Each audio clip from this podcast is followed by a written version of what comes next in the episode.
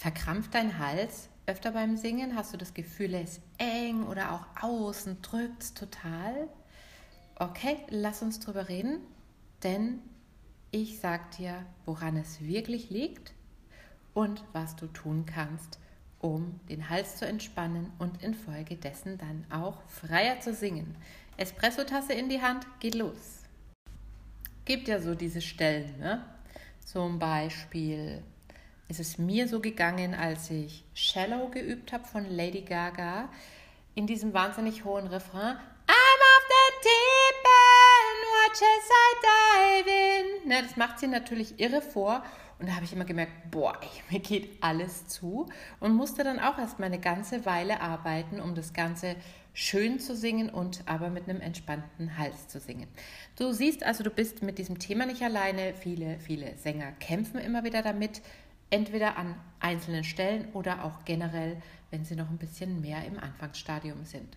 Wenn du dann googelst, ich habe das mal für dich übernommen, ne, dann findest du eine Menge Artikel zu Verkrampfung in Hals und Nacken loslassen. Kannst du gerne mal anschauen.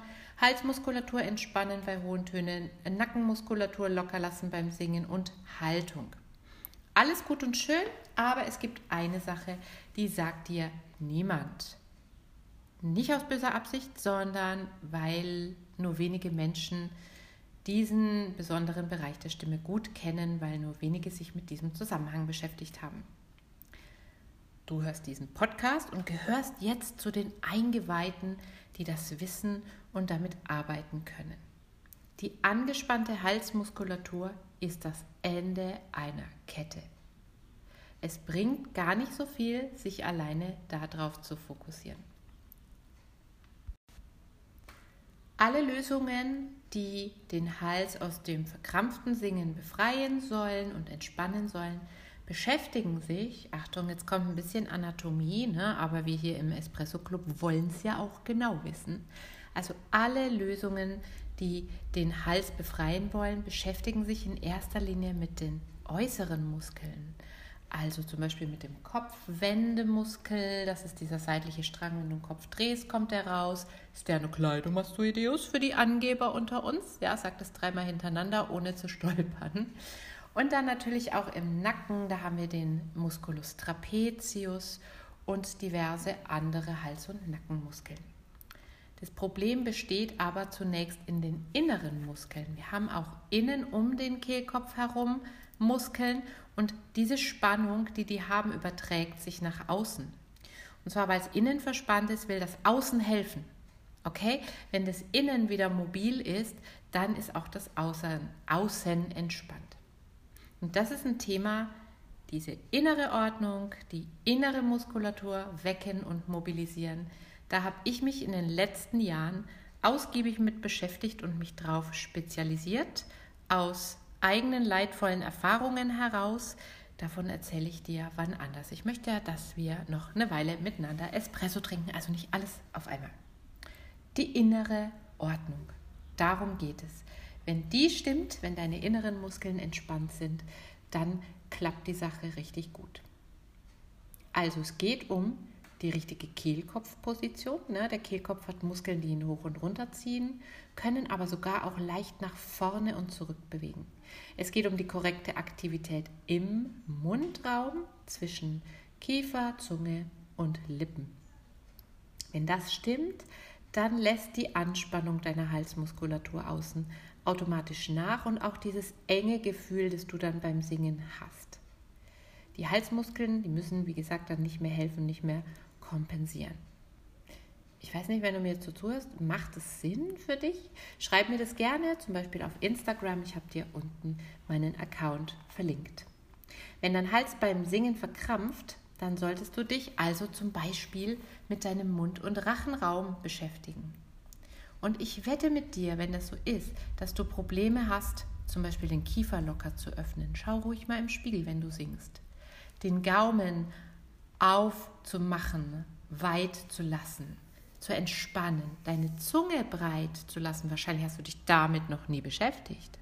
Den Mundboden weich. Jetzt fragst du dich, wo ist denn der Mundboden? Okay, lass uns mal ertasten. Und zwar gehst du mit dem Daumen unter deinem Kinn entlang bis zum Kehlkopf also dieser Bereich unter dem Kinn, das ist dein Mundboden und der sollte beim Singen weich sein.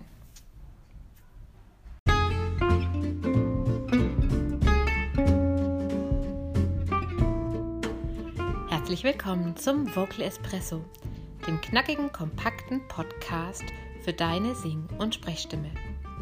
Frei singen aus dem tiefsten Inneren deines Wesens, so wie du es dir wünschst. Kompetent kommunizieren über deine Sprechstimme, auch unter Druck und Stress. Lass uns jeden Tag ein bisschen besser werden. Gemeinsam. Ich bin Antje von Stimme Nürnberg und los geht's. Wir beschäftigen uns heute so ein bisschen mit dem Verständnis des Raumes, von dem ich gesprochen habe. Und am Samstag in der nächsten Episode erwarten dich dann zwei Übungen, die dir helfen, das Ganze schon mal einen ersten Schritt zu regulieren. Die kannst du dann isoliert machen, du kannst es aber dann auch im Song anwenden, denn meine Übungen sind immer so gebaut.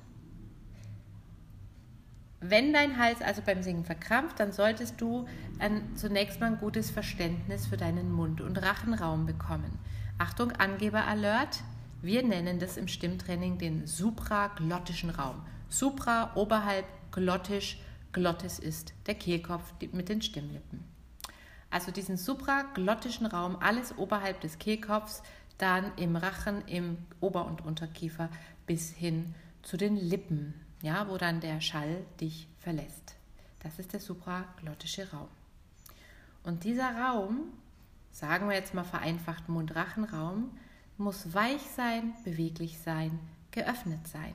Denn der ist dein Klangraum, also der Bereich, in dem sich dein Stimmklang frei entfalten kann. Wenn er das kann, dann sinkt der Aufwand im Hals, im Kehlkopf und das Mithelfen der, wie ich schon sagte, äußeren Muskeln.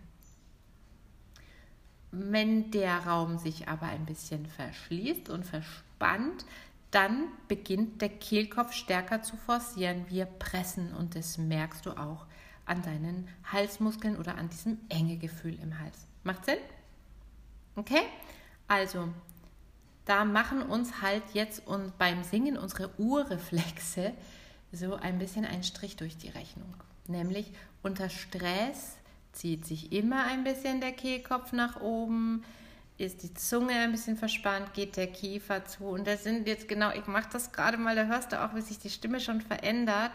Und das, das ist eben so ein Urreflex, ja, dass sich da alles zusammenzieht, wenn wir Stress haben, wenn wir uns anstrengen, wenn wir angespannt sind oder auch negative Gefühle beim Singen haben, wie oh Mann, ich krieg den Ton sicher nicht. Oh Scheiße, ne? Ödel, Ödel, Ödel, Panik oder auch, ich kann ja eh nicht singen.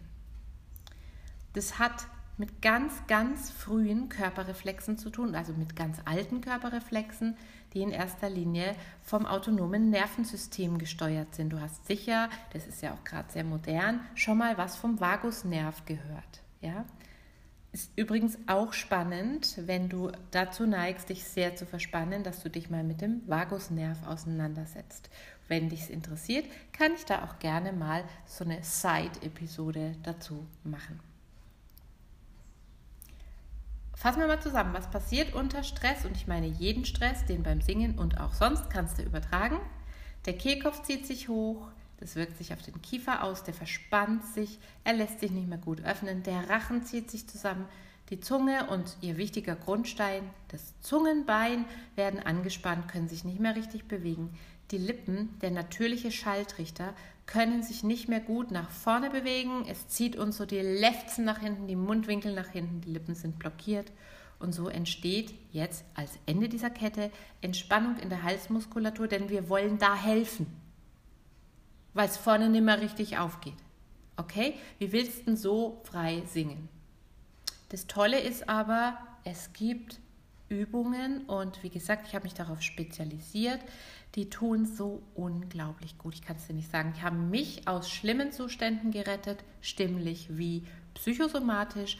Und ich zeige dir die gerne nach und nach in weiteren Episoden. Wie gesagt, nächstes Mal habe ich dir zwei Grundübungen mitgebracht, wo du schon mal probieren kannst, wie tut denn das, wenn ich meine inneren Muskeln ein bisschen anders reguliere. Okay, damit bin ich für heute raus. Freue dich schon mal auf Samstag. Äh, vergiss nicht, mir ein Abo dazulassen. Und wenn du magst, dann Gib doch dem Podcast gerne auf Apple Podcast oder auf Spotify eine gute Bewertung, schreib was Nettes. Das hilft mir und uns, dass unsere Espresso-Gemeinde wachsen kann und dass es mehr Menschen gibt, die sich einer freien Stimme erfreuen. Ja, weil das will ich, okay? Maximale Freiheit, Spaß am Singen und Sprechen, das darf eine Wohltat sein, jedes Wort, das du sagst oder singst. Ich bin raus, Tasse ist leer, wir hören uns am Samstag. Ciao!